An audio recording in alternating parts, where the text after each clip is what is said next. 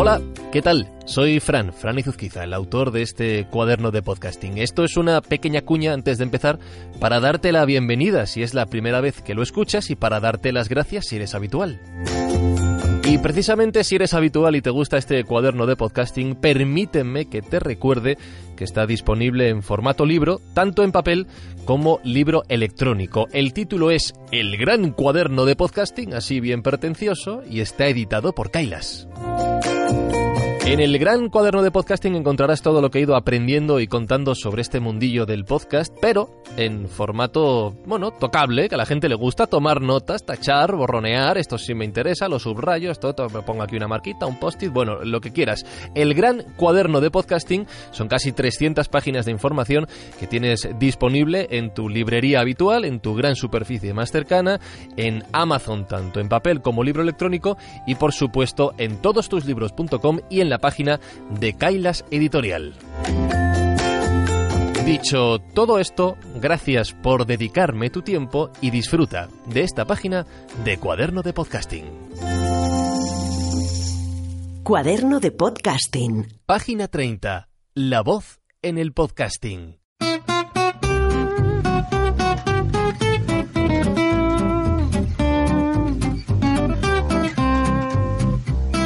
La radio a lo largo de su historia nos ha regalado grandísimas voces. Todo aquel del que has oído hablar, cada ser humano que existió. Hora 20.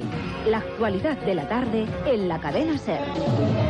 Para dar inicio a nuestra historia nos retrotraemos en el tiempo y viajamos hasta 1971. La radio y el podcasting por supuesto también. Y aquí llega una de las grandes inseguridades de la gente que se pone por primera vez delante del micrófono.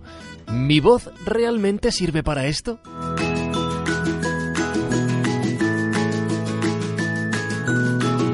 Ya os lo dije en el anterior episodio, que a mí ya me han dicho unas cuantas veces esa frase de, oye, pues tú, tú tienes buena voz. A mí cuando viene alguien a la escuela diciéndome, no, es que me han dicho que tengo buena voz y tal, me echo a temblar. ¿Por? Porque como te apoyes solamente en que tienes una voz así muy estupenda, pues la verdad es que la has cagado. Ya, ya, bueno, bueno, pues dejadme que os cuente una anécdota.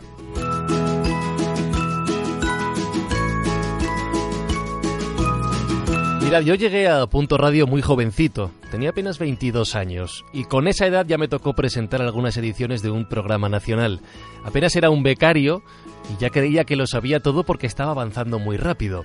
Tiempo después aterricé en otro programa dirigido por una gran locutora llamada Rosa García Caro, y me dijo una frase que nunca se me va a olvidar. Tienes una gran voz, pero esto no va de ser el mejor locutor.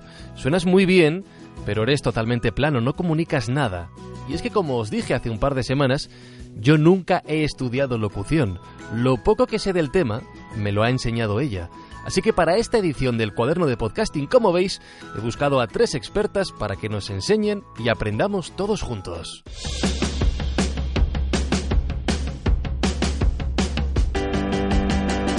Hay mucha gente que cuando piensa en la posibilidad de lanzarse a hacer su propio podcast, tiene la duda de no tener una buena voz para dedicarse a esto. Y como ya nos han dicho, lo importante no es tener buena voz, entre comillas, sino saber comunicar con ella. Emma Rodero es especialista en comunicación y locución en público y profesora de la Universidad Pompeu Fabra. Tenemos una guitarra y después hay que tocarla. Hay gente que tiene muy buena guitarra pero que no sabe tocar ninguna canción. Aquí se trata de hacer las dos cosas. Es decir, si tenemos las dos cosas es genial. Si tenemos una magnífica voz y además sabemos tocar una canción maravillosamente bien, aquí tenemos las dos cosas. Ahora bien, si tú me das a, escoger qué es lo más importante, si tener un buen instrumento o manejarlo bien, te diré manejarlo bien. Uno, uno puede tener una guitarra que a lo mejor no es último modelo, pero saber tocar canciones a, la, a las mil maravillas. Luisa Ezquerra es actriz, profesional del doblaje y locutora de publicidad. Cualquier voz, si la trabajas, si si sabes respirar, si sabes eh, impostar tu voz, si sabes proyectarla, si tienes una buena dicción, pues, pues puede comunicar. Y Noemí Carrión es cantante, locutora y actriz de doblaje. Unas personas eh, está claro que tendrán más facilidad que otras, pero la habilidad de aplicar la técnica vocal o la técnica de locución lo puede aprender todo el mundo es, eh, siempre digo que es como, como un teléfono, ¿no? Como la aplicación de, de un teléfono móvil. Solo tienes que descargarla y luego a jugar y a practicar. Todo el mundo puede, aunque al principio a todos nos dé vergüenza.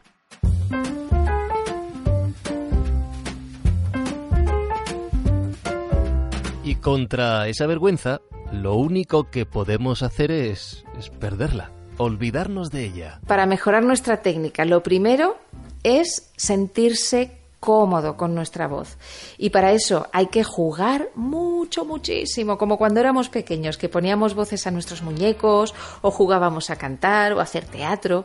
Cuando eres niño, exploras sin miedo hasta que, bueno, pues llega algún listo o lista y te dice que, que, no lo hagas, ¿no? Que no cantes o que lo haces fatal y entonces pues se fastidia todo, ¿no? Te empiezan esos sentimientos de, de ridículo y es eh, al final te meten un miedo que no es tuyo. Y realmente cuando ya eres adulto y quieres trabajar tu voz, eh, se trata de eso, de, de, volver a jugar con ella. Muchas cosas en la vida dan miedo o vergüenza la primera vez que las hacemos. Y ponernos frente a un micrófono o hablar en público son buenos ejemplos de ello. ¿Por qué? Porque nos exponemos, ya está, porque salimos de nuestra tranquilidad habitual y pensamos que todo el mundo nos está observando, nos está evaluando, y en realidad normalmente somos nosotros los primeros que nos dedicamos a esa tarea.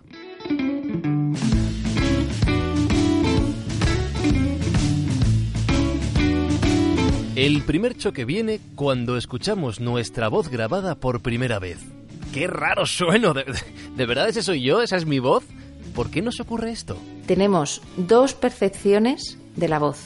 La voz externa y la interna. Una es la vía aérea por los oídos y la otra es la vía ósea, es decir, por dentro para entendernos. Cuando tú te escuchas al hablar, tienes dos sonidos que, que, están juntos, ¿no? Digamos que te escuchas tu voz por dentro y te escuchas tu voz por fuera. Cuando tú escuchas una grabación, solo estás escuchando la voz externa, la que va por el aire, y solo tienes esa percepción. Entonces te falta la percepción de, de, esa voz interna. Y por eso tú dices, pero ¿quién es esta persona? Tengo esa sensación de, de, no reconocerme, de no me gusta porque esto, esto no es mi voz. Además, Noemí me ha explicado que hay una serie de fundamentos auditivos y neurológicos que hacen que nuestro cerebro preste menos atención a nuestra voz que al resto de sonidos que nos rodean. Así que sencillamente no estamos acostumbrados a escucharnos. Ese es el primer reto cuando nos ponemos frente a un micrófono.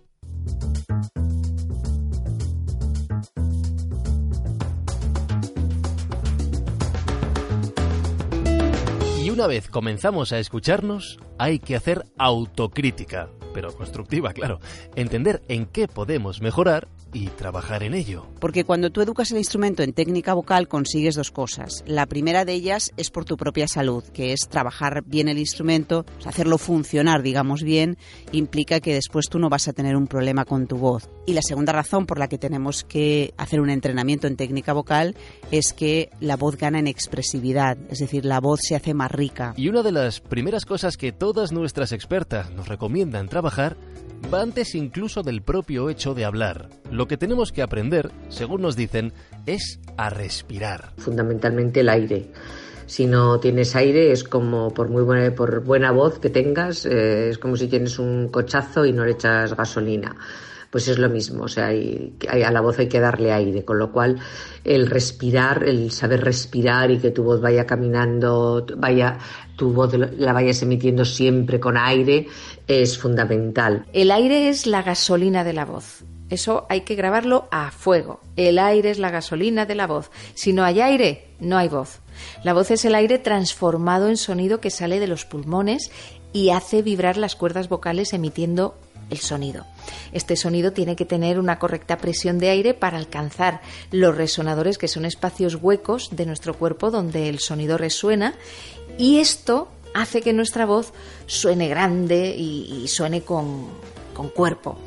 Debemos también de entrenar la respiración pero lo que es la respiración costodiafragmática, que es la que nos permite realizar una buena gestión del aire. ¿Sabéis que os dije hace un rato que, que yo nunca he estudiado locución? Bien, este es uno de los apartados en los que más problemas tengo siempre. Cuando me toca leer un texto largo, me ahogo, me, pongo nervioso, se me seca la boca, me falta el aire y, y, de hecho me pongo todavía más nervioso porque me doy cuenta de que me falta el aire. y tengo que parar, respirar y volver a empezar. De verdad que lo paso fatal. Así que sí, supongo que este es un punto muy, muy importante.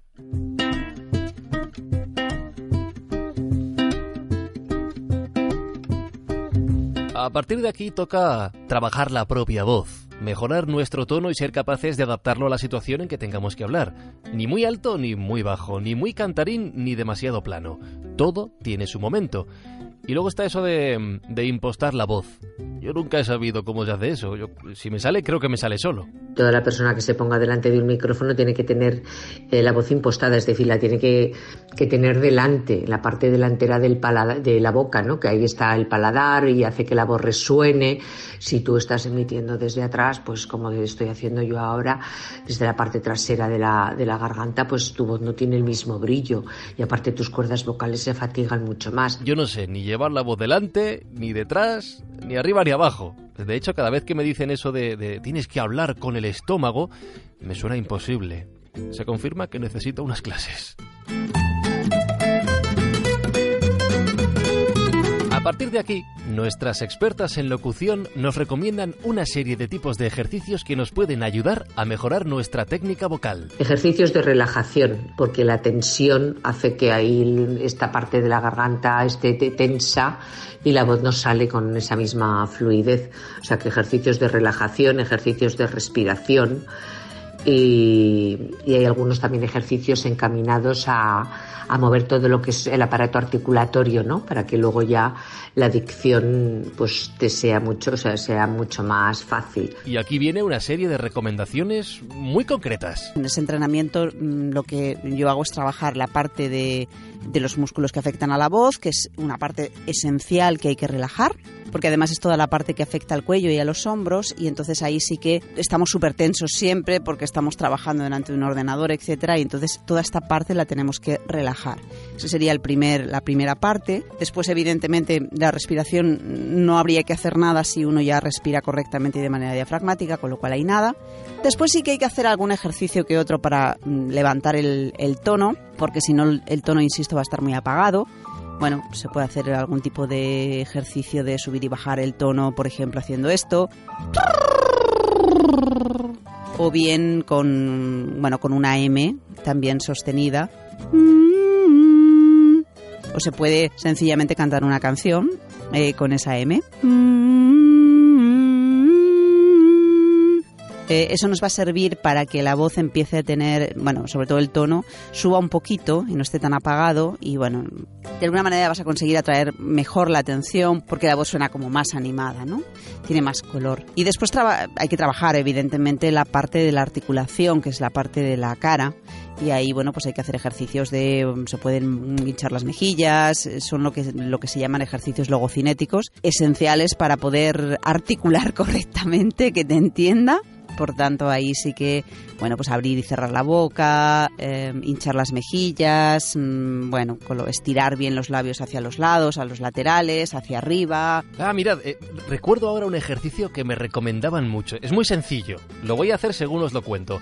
Consiste en morder un, un lapicero o un bolígrafo mientras tratas de vocalizar leyendo un texto. No, lo que sí que no recomiendo es utilizar el lápiz y colocárselo en los labios porque ah, si de lo que se trata es de relajar esa parte que lo hemos hecho en la primera parte del entrenamiento Ajá. y después te colocas en los dientes un Sí. bolígrafo que tienes que agarrar fuerte, como yo lo que estás haciendo es tensar la parte precisamente que acabamos de relajar del cuello. ahora, ahora, fuera este ejercicio no me vale me hace falta otro Cuando se habla con, con precisión, el sonido llega muchísimo más claro y nítido y no se necesita tanto volumen, por lo que vocalizar evita que forcemos la voz. Entonces, si cogéis un, un trabalenguas, se trata de que al principio lo exageréis muchísimo, que estéis exagerando mucho ese movimiento y muy despacio. Primero muy lento, muy lento y muy exagerado. Y luego ya eh, vamos subiendo el- la velocidad. Vale. Coger un trabalenguas y leerlo muy exageradamente. De acuerdo. Muchas gracias.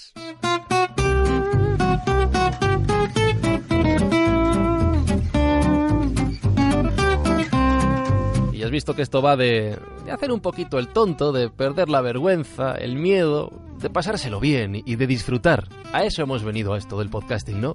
Y como veis, todos podemos ponernos delante de un micrófono. Todos servimos. A algunos se les da mejor de inicio, a otros no tanto, claro, pero siempre es posible trabajar nuestras habilidades para ser mejores locutores.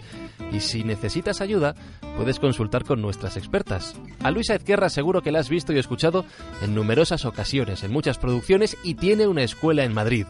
A Emma Rodero puedes verla y escucharla, por ejemplo, en su charla TEDx titulada Persuade con tu voz. Y a Noemí Carrión puedes escucharla en su podcast Enciende tu voz.